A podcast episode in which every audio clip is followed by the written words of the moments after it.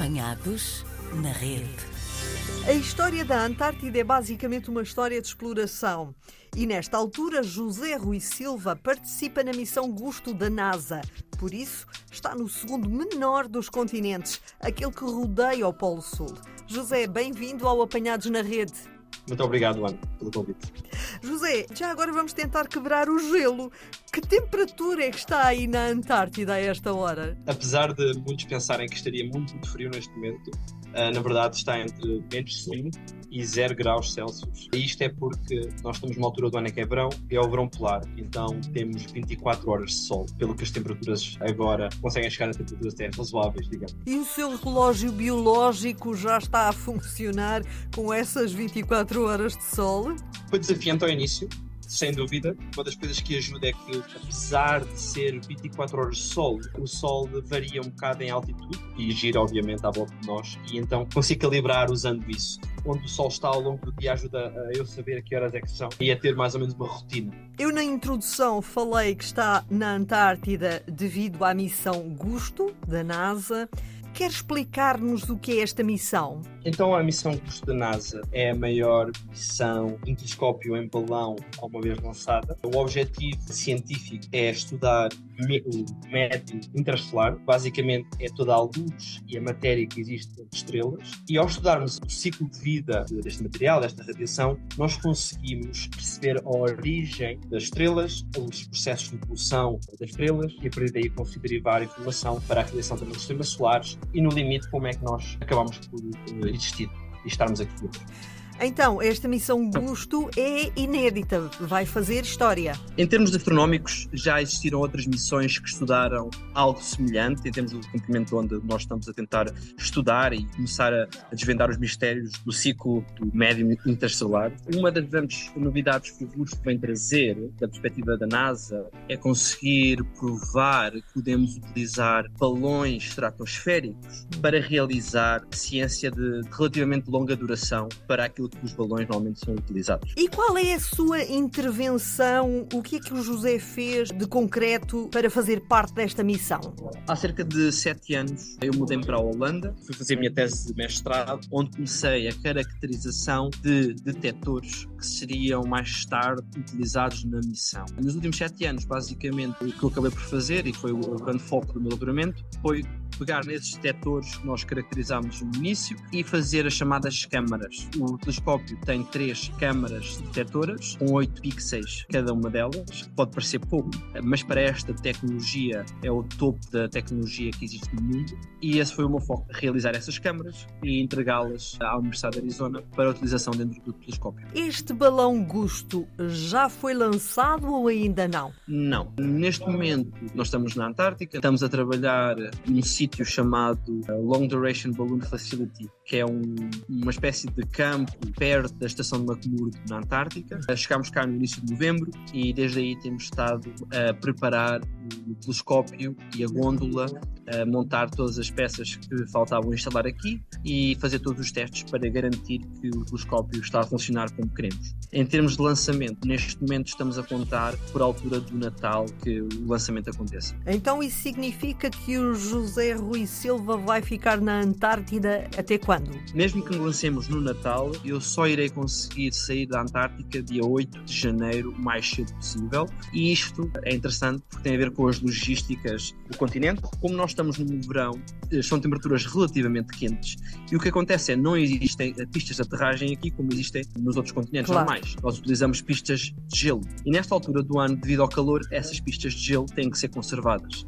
E então, a partir de dia 12 de dezembro até dia 8 de janeiro, não existem voos entre a Antártica e, neste caso, a Nova Zelândia. Onde nós estamos na Antártica, que é McMurdo e Nova Zelândia, não existem voos para conseguir conservar pistas. Por que é que foi a Antártida o ponto escolhido para o lançamento deste balão Gusto? A Antártica foi escolhida como um dos sítios preferenciais para o lançamento da missão, eh, devido a vários fatores. Por norma, nós temos balões que são lançados, por exemplo, nos Estados Unidos, e nesse caso, o que acontece é o instrumento tem que ser recuperado. E para ser recuperado, ele voa até 30 30, 40 km de altitude, é colapsado uh, e a Terra usando paraquedas, mas pode cair sobre população e isso limita a duração da missão. É um sítio onde também existem muitos lançamentos, é na Suécia, e aí temos mais margem. O problema é que depois começamos a entrar com desafios políticos devido aos espaços aéreos restritos dos vários países. Na Antártida não temos este problema. Uhum. O que acontece aqui, visto que uh, não existe nenhum país, lançar um balão na Antártida permite-nos ter flexibilidade durante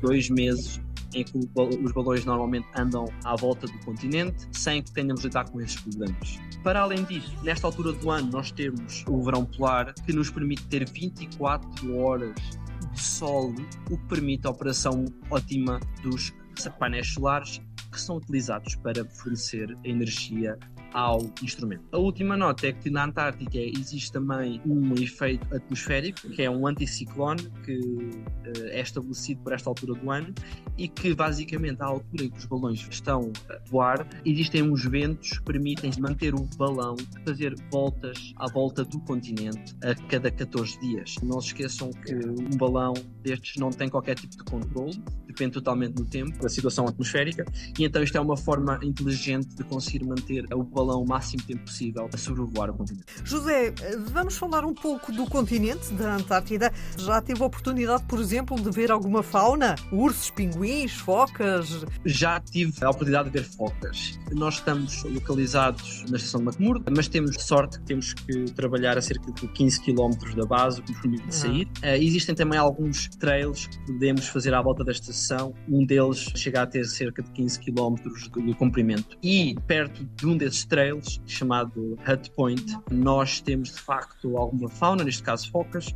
também vimos algumas aves chamadas secuas, e existe uma chance de ter pinguins a passar pelo sítio onde nós estamos a trabalhar, ainda que a probabilidade seja baixa. Mas esse seria um dos grandes momentos, sem dúvida, desta viagem, se tivéssemos essa oportunidade. E já teve a oportunidade de ver as consequências do aquecimento global, nomeadamente plataformas de gelo flutuantes?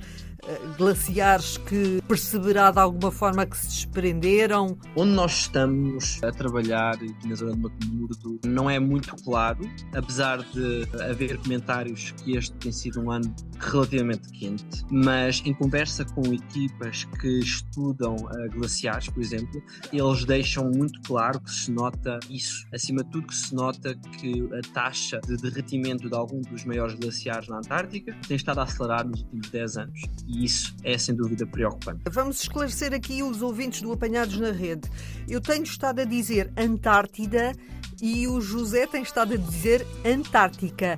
As duas formas estão corretas. Correto. Eu digo Antártica porque em inglês é Antártica e é um hábito meu. O que me interessa agora saber é um pouco sobre o José Rui Silva. Qual é a sua origem em Portugal? De onde é? Eu em Portugal sou da Sagedela, uma uhum. pequena aldeia perto da Vila de Ancião, distrito de Leiria. E foi a partir daí que decidiu fazer o mestrado e ir para os Países Baixos? Na altura, quando acabei o 12 decidi enverdar na área de micro e nanotecnologias na Universidade Nova de Lisboa, uhum. no Monte Caparica. Fiz a minha licenciatura e o meu mestrado lá. Na altura da tese de mestrado é que decidi que gostaria de ter uma experiência lá fora, no estrangeiro. E foi isso que me fez procurar a tese que acabei por fazer em Groningen, na Holanda, e que acabou por gerar toda esta aventura que os meus últimos sete anos têm sido. E de onde é que surgiu esse interesse pela astronomia? Um dos tópicos que sempre me interessou foi espaço. E eu achei que gostaria de combinar o meu interesse pela nanotecnologia com o espaço. E temos várias opções, já trabalhamos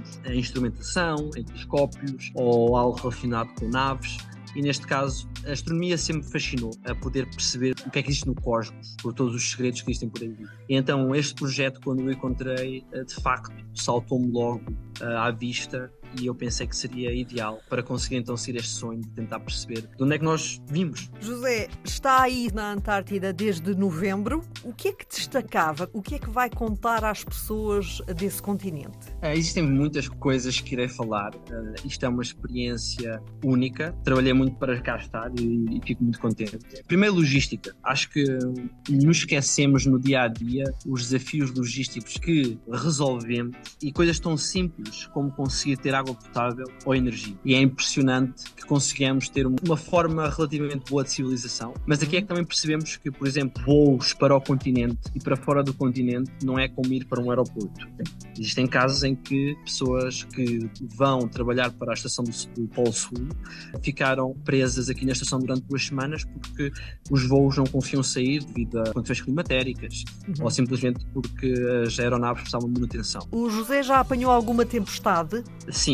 No terceiro dia em que nós chegámos, tivemos um dia Condition One onde trabalhamos. É, é quando temos ou ventos de 100 nós para cima ou uma visibilidade de, de 200 metros. Foi interessante de vivenciar. José Rui Silva, obrigada por ter-se deixado apanhar na rede da RDP Internacional. Muito obrigado pelo convite, foi um prazer. Apanhados na rede.